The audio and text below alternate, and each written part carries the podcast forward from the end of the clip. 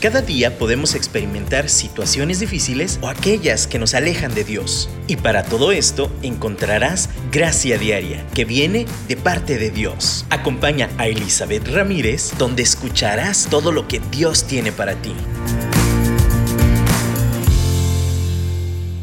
Hola, bienvenidas a su programa Gracia Diaria. Es un placer de nuevo estar aquí con ustedes. Yo soy Eli Ramírez y hoy deseo seguir compartiendo de esa gracia diaria que Dios provee para enfrentar los problemas del día a día. Eh, hoy deseo continuar con un tema que la semana pasada comenzamos sobre el tema de expectativas. Todos los días, recordemos, enfrentamos situaciones en las cuales esperamos una reacción de nosotras mismas. Eh, tenemos expectativas propias sobre cómo debe de verse nuestra casa, cómo debemos de vernos nosotras, cómo debe de verse nuestra familia, eh, todo lo que tenemos que realizar, actividades, Ah, nuestra alimentación, nuestra actividad física, nuestro desempeño laboral. Eh, me enfoqué mucho al tema de familia porque pues soy una madre de casa, ama de casa, madre, esposa y entonces de repente como que la exigencia se multiplica.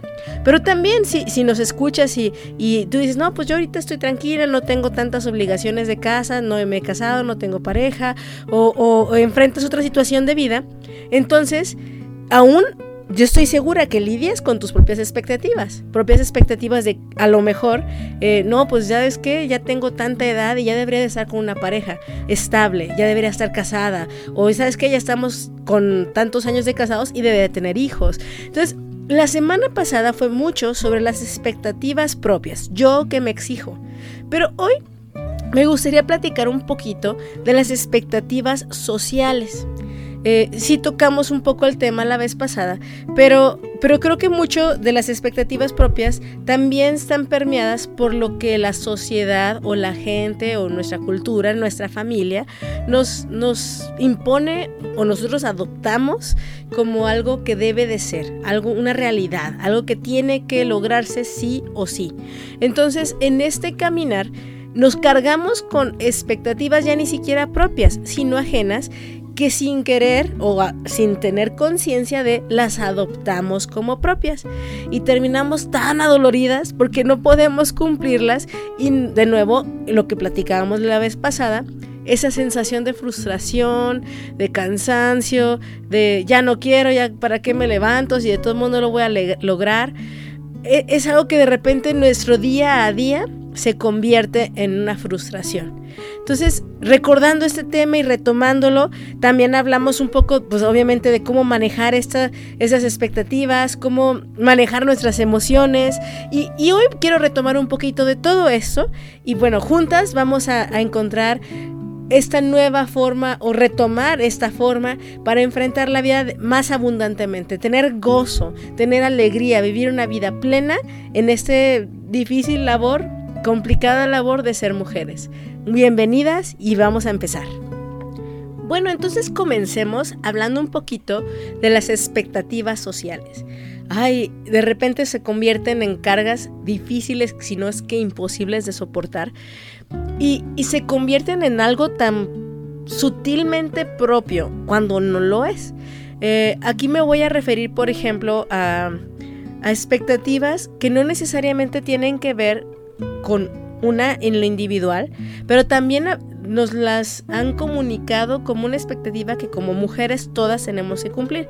Algo así como lo que hablábamos la vez pasada de una casa limpia, tener comida lista, tener ir a trabajar y cumplir con todo, además ser super fitness, tener eh, una sana alimentación, que nuestros hijos tengan las mejores ropas, no sé, como este esta barra tan alta de lo que significa ser ama de casa, por ejemplo.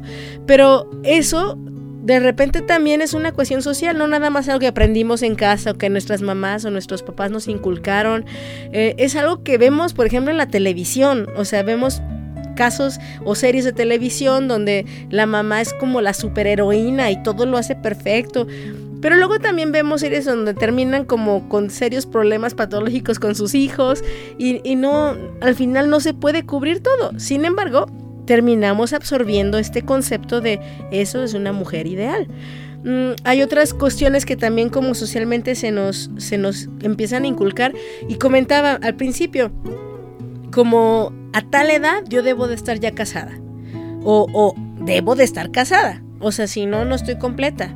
O, ¿sabes qué? Debo de, de ser ama de casa a tiempo completo, no debo de considerar trabajo. O, ¿sabes qué? No, es que una mujer realizada tiene que ser profesionista y salir de su casa. Entonces, son un chorro de expectativas y conceptos que hasta aún, hablando ya más en periodos más adelante como la maternidad, no es que una mamá debe de, de por ejemplo, algo como muy polémico, pero debe de dejar a los niños llorar para que entonces aprenda quién es la autoridad. y luego mamás de, no, es que las mamás no deben dejar a sus niños llorar son ideas, son expectativas, son corrientes sociales, son expectativas que se tienen según épocas, según temporadas, según contexto social, según em, donde nos estemos desarrollando, creciendo. Y no necesariamente es una regla que se aplique a una. Y cuando no podemos cumplirlas o no estamos en ese paradigma o parámetro que se espera de nosotras, es como que no estamos completas, como estamos fallando. Eh, hay un déficit, no sé, estoy mal, estoy mal. Y no es así. Creo que hay mujeres que pueden ser plenas siendo solteras toda su vida. Creo que hay mujeres que pueden ser eh, plenas no estudiando a lo mejor alguna carrera o alguna profesión fuera de su casa. Creo que puede ser una mujer plena quien tenga como 10 hijos. O puede ser una mujer plena quien tenga nada más uno. De nuevo, volvemos al ruido de expectativas cómo yo lo compré ese concepto, cómo lo adquirí, cómo lo absorbí y lo, lo tomé como propio cuando no lo era. Y creo que aquí es muy importante, mientras pensamos y reflexionamos sobre esto, mirar hacia arriba. O sea, preguntarle a Dios. A ver, Dios, ¿qué, qué tú esperas de mí? ¿Cómo tú me diseñaste? ¿Qué, ¿Qué, hay dentro de mi sistema, dentro de mi propio mm, mente? en, los sueños que tú tienes para mí y que yo misma tengo para mí, que tú permites que yo tenga. Entonces, Dios no está peleada peleado con, con nuestros sueños o con nuestros gustos o con nuestras visiones de vida. Al contrario, creo que Él él ha puesto gran parte de eso dentro de nosotras. Entonces, muchas veces tenemos que sentarnos, como decía la vez pasada, respirar un poquito, eh, darnos un break y pensar, esto que estoy esperando de mí? ¿Esta exigencia es mía? ¿Es de Dios? Primeramente, de hecho, es de Dios y después es algo que yo quiero hacer. Y tercero, lo, o de dónde lo saqué. En esa reflexión, a lo mejor va a decir, no, pues es que mis suegros son los que se van a poner muy tristes y les digo que no queremos 10 hijos. O sea, y te das cuenta que esas expectativas ni siquiera son tuyas. Tuve una conversación muy padre, salí con unas amigas de la secundaria, ya volteando hacia atrás, son 30 años, no puedo creer eso, pero salí con mis amigas de la secundaria y fue muy interesante porque somos seis mujeres de diferentes trasfondos, diferentes, eh, no sé, profesiones, visiones de vida, familias. Y, nos seguimos viendo y coincidimos en varias cosas, pero también tenemos diferentes experiencias en tantas otras.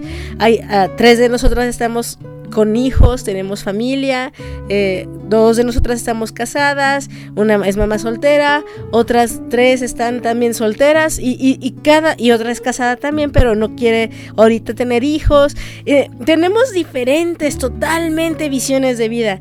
Sin embargo, aún en nuestra conversación, de repente es como, ah, es que lo mejor es esto. Ah, no, pues lo mejor, pero, pero aterrizando en nuestra misma conversación fue, pero está bien, está bien que lo mejor para mí sea esto, y está bien que lo mejor para ti sea esto, y entonces así, pues en nuestra originalidad y unicidad de ser mujeres, completamos o logramos lo que Dios nos ha llamado a hacer a cada una nuestra visión individual.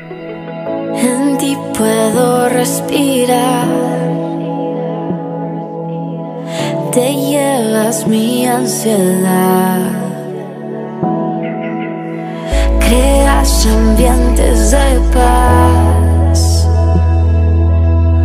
Cuando no puedo llamar. Pues yo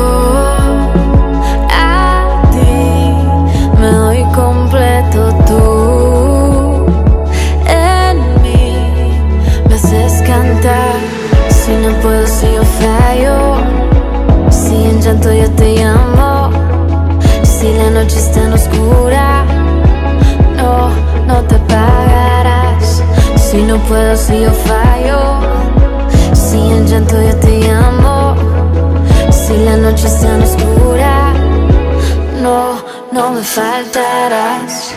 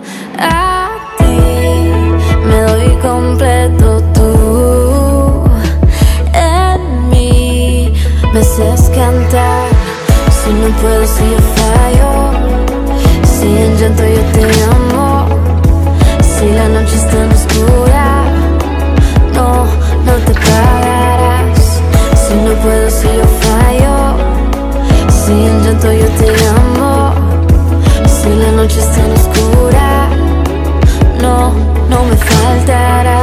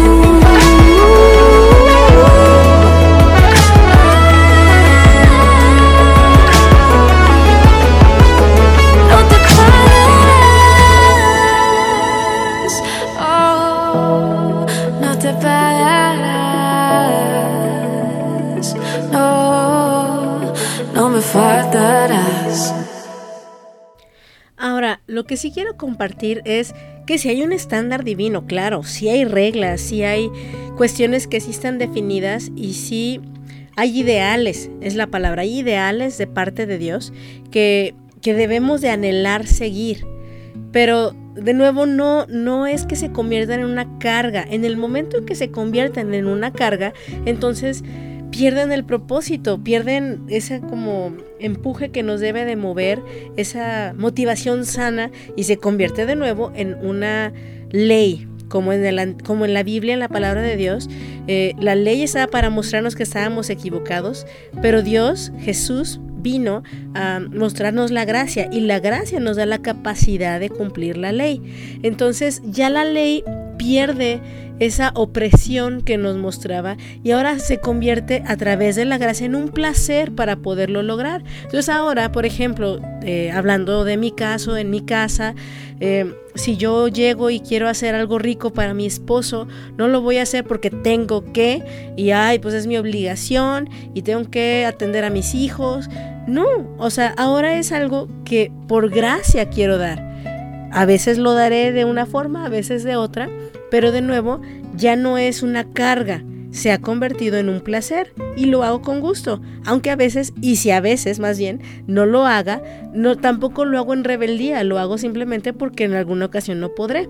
Entonces, si hay estándares, si hay reglas, pero también hay procesos personales. Eh, quiero utilizar de nuevo ejemplos que tenemos en la escritura, en la palabra de Dios, donde encontramos a personajes como Esther, como a Ruth, como a la misma María que hablábamos la semana pasada.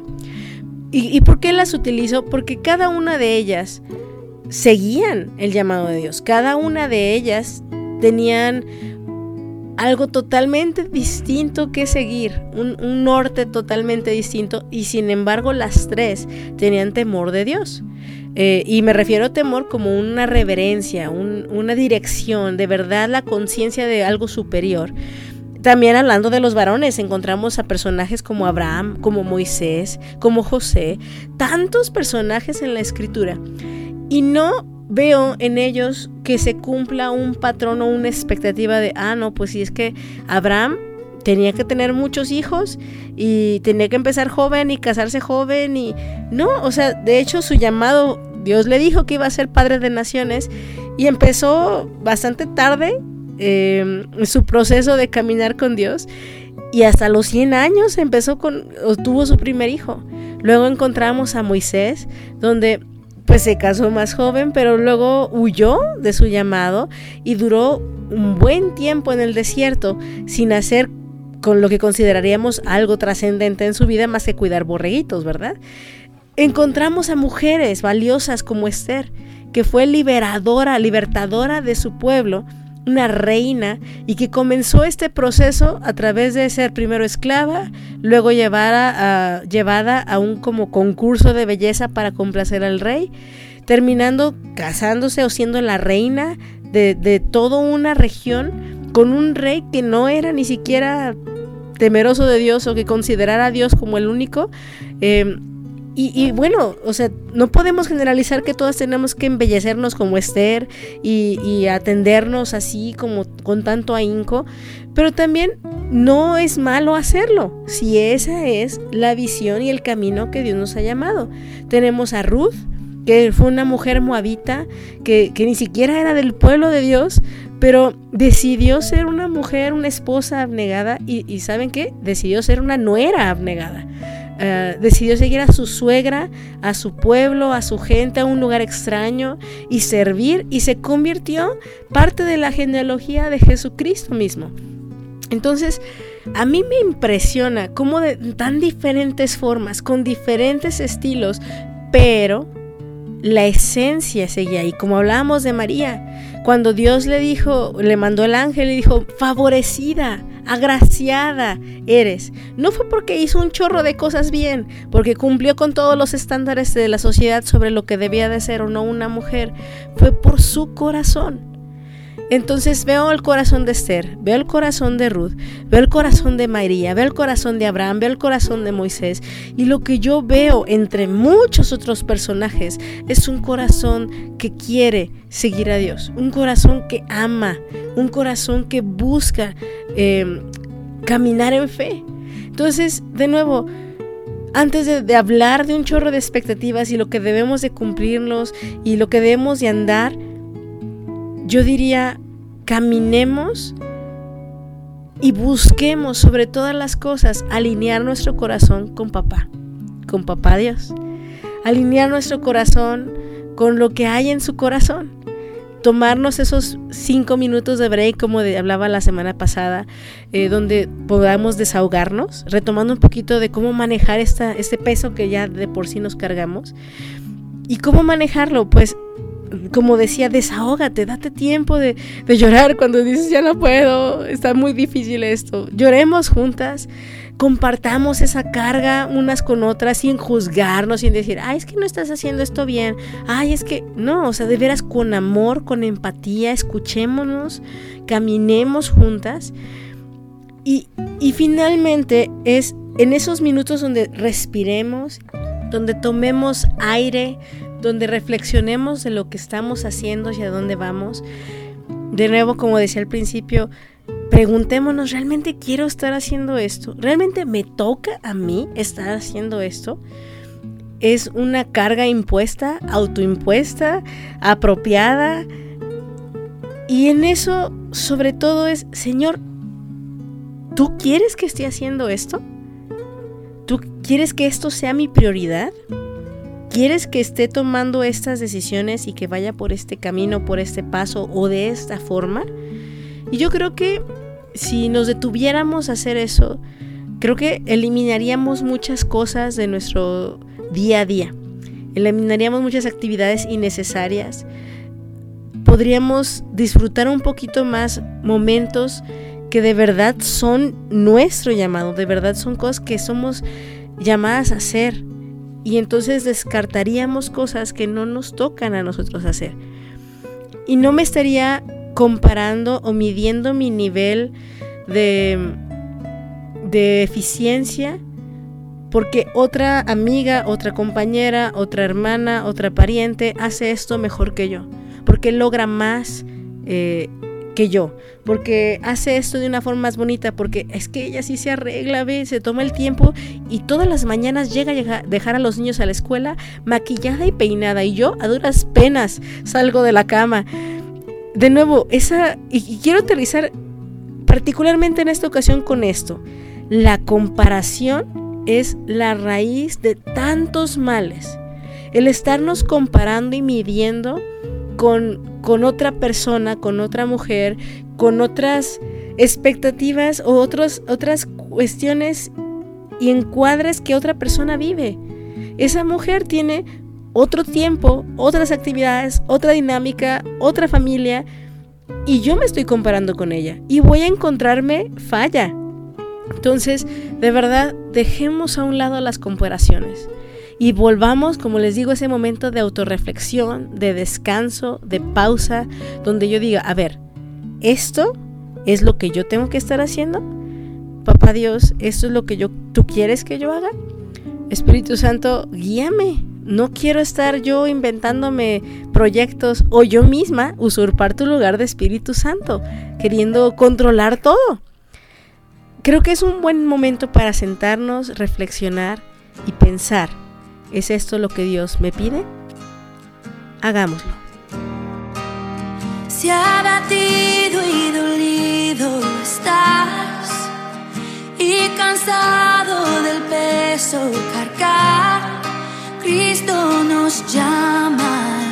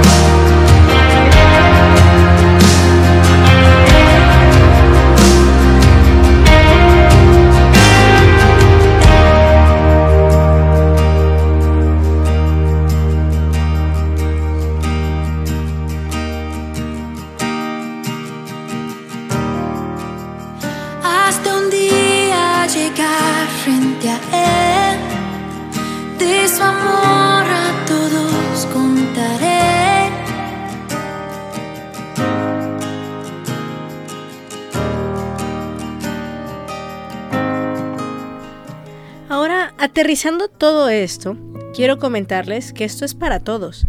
O sea, seamos hombres, mujeres, solteros, casados, en cualquier momento de nuestra vida, jóvenes, jóvenes adultos, eh, adultos mayores, no importa en qué periodo de tu vida estés, el escapar o el tomar o el asumir cosas que no nos corresponden nos lastiman.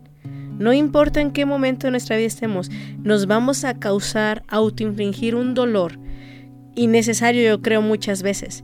Y, y creo que no es de Dios que caminemos en esta vida con este yugo, con esta carga, con este peso de cosas que nosotros mismos nos ponemos o los tomamos o aceptamos de la misma sociedad sin preguntarle a Dios si eso es realmente lo que me toca.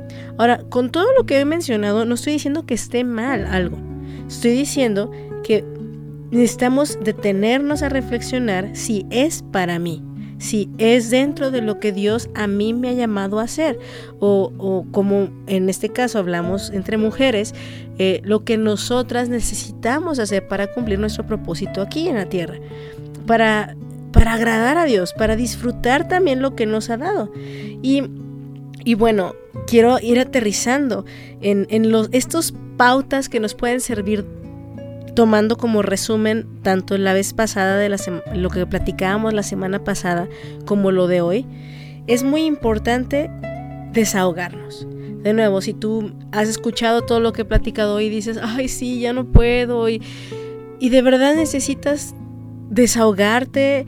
Y algunas personas, algunas de nosotras preferimos llorar, algunas nos sentamos y nos enojamos, algunas de nosotras tendremos que ir a pegarle alguna almohada, algún cojín eh, o escribirlo. También el escribir es, puede ser algo que, que nos ayude a sacar lo que tenemos.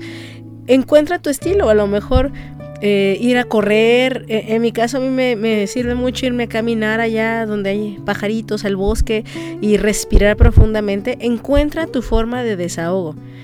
Porque de todos modos, independientemente de las expectativas, la vida no funciona como nosotros queremos muchas veces. De hecho, más frecuentemente de lo que esperamos. Y, y encontrar esa forma de desahogo es vital para evitar que se nos acumule pues el estrés y se nos acumulan las cargas extras. Entonces, desahoguémonos, platiquémoslo, compartámoslo, tengamos esa confraternidad, esa hermandad unas con otras, eh, con, nuestras parejas, con, en, nuestros grupos pequeños, como les decía, en lugares donde podamos estar seguras y no alimentemos también nuestras dolencias, porque luego también se nos ocurre compartirlo con nuestra vecina o nuestra amiga, que en vez de ayudarnos a desahogarlo, le echa más tierra y nos carga más. Bueno, también hay que ser sabios en dónde compartirlo. Pero bueno, encontremos ese lugar seguro donde sepamos que lo que saquemos, la basura que saquemos no es para volvernos a tragar o cargar, es simplemente sacarlo y después de eso, como les decía, detengámonos, respiremos como ah, tomamos un momento hace rato, unos minutitos, unos segundos para respirar profundo, para inhalar, para exhalar, para tratar de aclarar nuestras ideas yo les invito, busquemos a Dios. Conectémonos, busquemos ese tiempo de intimidad con, con Papá Dios, con, con su Espíritu, con Jesucristo y ordenemos nuestras prioridades. Hablábamos mucho de las prioridades la vez pasada y podemos ordenarlas de manera lógica, podemos ordenarlas de manera objetiva. Pues sí, tengo que conseguir dinero, entonces mi prioridad es el trabajo. Sí, tengo que eh, alimentar a mi familia, mi prioridad es la alimentación. Y sí, está bien, pero nuestra prioridad ante todo es Dios. Y si yo estoy conectada con Él, es más fácil discriminar y tener más certeza de lo que debo de hacer y no debo de hacer. Las prioridades deben de estar basadas en mi relación con Dios. Y, la semana pasada no andamos tanto en esta parte, pero de verdad hoy que hablamos un poquito de las expectativas sociales y, retomando también las expectativas propias de lo que yo he decidido que, eh, tomar, adoptar, o también en mi familia se inculcó y debe de ser así, cosas que, que no me he dado cuenta, en que yo misma me he impuesto y que Dios no me lo ha pedido, la solución está en volver a la raíz, a la fuente, a nuestra inspiración de vida. Y ese es Dios. Si yo busco a Dios, todas las cosas serán añadidas. Eso dice la Escritura. Busca primeramente el reino de Dios y su justicia y todo lo demás va a ser añadido. Ten confianza en esto. De nuevo también vemos en el libro de los Salmos como eh, dice el salmista, Deleítate en Jehová, deleítate en Dios y Él te va a dar los deseos de tu corazón. Quiero hablar un poquito de eso de los deseos del corazón. Muchas veces pensamos que, que, tenemos que desear puras cosas espirituales para que sean de Dios, pero no, creo que hay muchos deseos y anhelos de nuestro corazón que son perfectamente válidos, que cuando disfrutamos de un orden correcto, de la prioridad correcta, de alinear nuestro corazón, de buscar el corazón de Dios, esos deseos son añadidos, son agregados y no tenemos que estar obsesionadas o persiguiendo o buscando ese deseo en nuestras fuerzas porque eso es lo que nos lo convierte en carga, lo convierte en un peso. Y ese deseo que era algo que anhelábamos, terminamos hasta hastiadas. Cuando ponemos a Dios primero, entonces esos deseos, esos sueños, esos planes vienen por añadidura y en su tiempo correcto, en el momento adecuado. Y mientras tanto, yo disfruto lo que tengo. Desarrollo este contentamiento, este... Es, no es mediocridad, quiero dejar claro, no es como, ay, bueno, pues aquí estoy bien, estoy a gusto, qué padre, no. sí deseo más, sí quiero más, pero estoy feliz soy feliz ahorita en este momento que Dios me ha permitido vivir. Entonces, de nuevo, desahoguémonos, compartámoslo, eh, tengamos este momento de respirar profundo, de disfrutar hoy, de tener hoy, saborear hoy el plato que tengo delante de mí en la mesa, eh, ese momento que decidido disfrutar con mi familia, voy a disfrutarlo y voy a separar ese tiempo para buscar a Dios, para ordenar en Él mis prioridades. Y como hablamos de Esther y como hablamos de Ruth y como hablamos de María, tener un corazón que disfrute y anhele su presencia. Ahora, yo sé que muchos días no los vamos a lograr, porque siendo honestas, no tenemos tiempo, porque entonces hay días en que sí nos absorbe la rutina y las actividades, y está bien, porque mi corazón está alineado a Dios. Entonces, mientras estoy lavando trastes, como les comentaba, estoy orando. Y mientras estoy yendo en el camino, en el carro, llevando y trayendo a mis hijos, estoy platicando con Dios. Y mientras estoy trabajando en cosas donde tengo que estar concentrada al 100%, cuando termino, agradezco a Dios. Y entonces, en el fin de semana, donde ya está más relajado, yo le puedo decir tal vez a mi esposo, ¿sabes qué? Te dejo con los niños, me voy a ir a caminar un rato y en ese tiempo tengo mayor intimidad con Dios. Yo decido ordenar eso. Entonces, de nuevo, así es como se ve para mí, pero tal vez para ti se vea distinto. Tal vez tú sí tienes tiempo de calidad diario con Dios y es perfecto. Eh, pero el chiste es que nuestro corazón esté alineado con Él todo el tiempo, todo momento. Y si esa es nuestra prioridad y en eso ese es nuestro orden, todo lo demás vendrá por añadidura y podremos descansar. Así que muchas gracias por estar conmigo, por compartir estos momentos y gracias porque eh, me permites entrar a tu vida a través de este programa.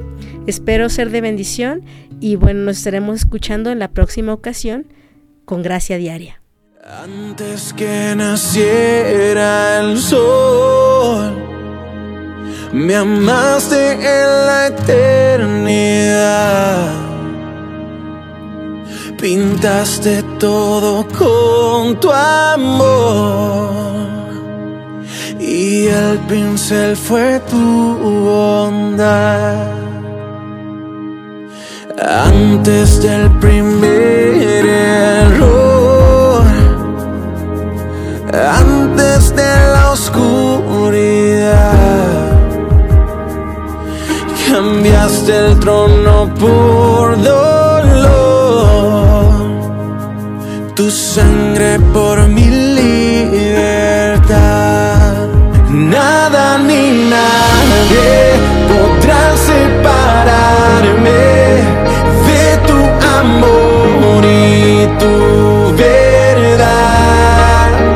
Ni lo más alto, ni lo profundo, la muerte